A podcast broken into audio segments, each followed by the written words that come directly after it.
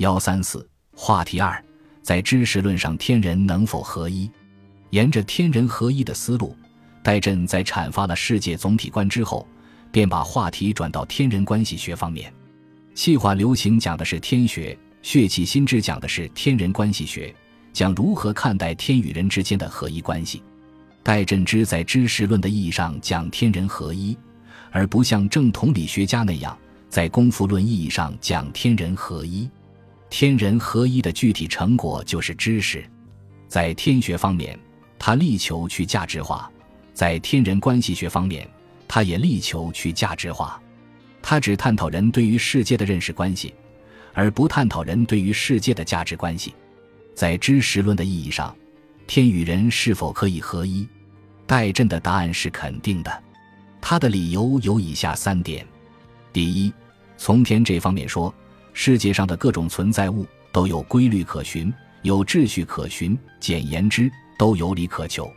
正因为世界有理可求，故而可以成为认识的对象，成为知识的来源。如果无理可求，知识当然就不可能了。第二，从人这方面说，人作为一种特殊的存在物，有资格成为认识主体。按照儒家的一贯说法，天地之间，人为贵。人高于其他动物，有其他动物所不具备的血气心知。血气是指人具有独特的生理结构，具有思维器官。戴震称之为心，现代医学称之为大脑。心知是指人有理性思维能力。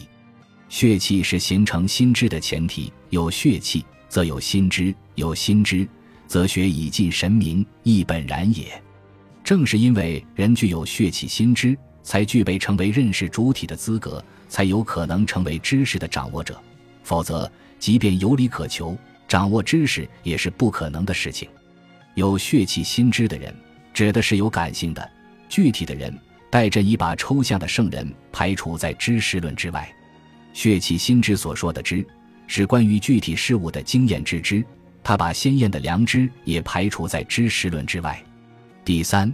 元气把天与人联系在一起，从源头上讲，人之血气心知本乎阴阳五行，也来自元气，也是世界的组成部分，因而可以同世界相沟通，同其他事物相沟通。他说：“人物受形于天地，故恒与之相通。元气把认识主体同认识对象联系在一起，感官则是沟通的渠道，内外相通，其开窍也是为耳目鼻口，耳之能听也。”目之能视也，鼻之能臭也，口之于味也，物质而营受之者也。在他看来，知识的源头不在于人，而在于客观事物。例如，味于声色，在物不在我，皆之于我之血气，能辨之而悦之。他所遵循的认识路线，是从物到心的经验论路线，而不是由心到物的先验论路线。在论述血气心知的时候。戴震对感性认识与理性认识做了区分，认为耳目鼻口之观皆于物，而心通其则。不过，同所有的古代哲学家一样，他不可能深入到认识的形成过程之中去研究感性认识与理性认识之间的关系问题，研究主观与客观之间的关系问题。他以血气心之说为理论依据，批判各种各样的先验论观点。他指出。庄子所谓“复其初”，世事所谓“本来面目”，阳明所谓“良知之体”，不过守己自足，既自足必自大。他的批判矛头主要指向正统理学家明心求理说。他指出，这种说法既脱离了血气心知，也脱离了客观事物，完全把理说成了独立自足的幻影。这样的理根本不可能为人所知，礼记完全自足。难与言学以明理，故不得不分礼气为二本而归咎性气。在戴震的血气心之说中，还包含着平民意识。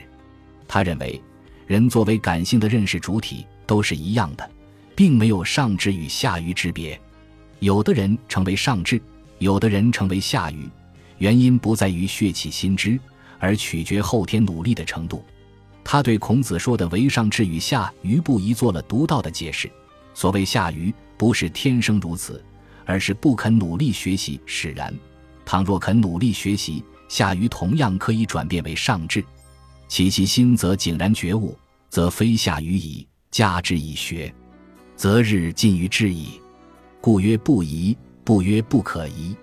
在知识论方面，戴震的学说表达了清初普学家共同的思想倾向。他们为了纠正宋明理学的偏差，拓宽了知的范围，把实用知识也包括在内。顾炎武主张读万卷书，行万里路，认为儒者不但应当掌握书本知识，还应当掌握实用知识。王夫之提出行可兼之学说，颜元则举起实学的旗帜，宣称就必之道在实学，不在空言。实学的范围包括正德、利用、后生之学，包括兵、农、政事等经世致用之学。普学家也拓宽了行的范围，强调行不仅仅指道德建履，更重要的是指动手能力、办事能力。朱熹把格物的格解释为智。王阳明对格的解释为正，颜渊认为这些解释都不得要领。他的看法是，格应当是手格猛兽之格，手格杀之之格，乃犯手捶打搓弄之意。例如，学习弹琴，光看琴谱是不行的，必须亲手操弄才能学会。他倡导实学，更倡导实行，主张习而行之，亲自下手一番，只向习行上做功夫。他说。人之为学，心中思想，口中谈论，尽有千百亿里，不如身行一礼时也。在知识论方面，颜元同王夫之一样，也认为行先于知，行比知更重要，主张由行得知。同戴震一样，也努力突出经验论原则。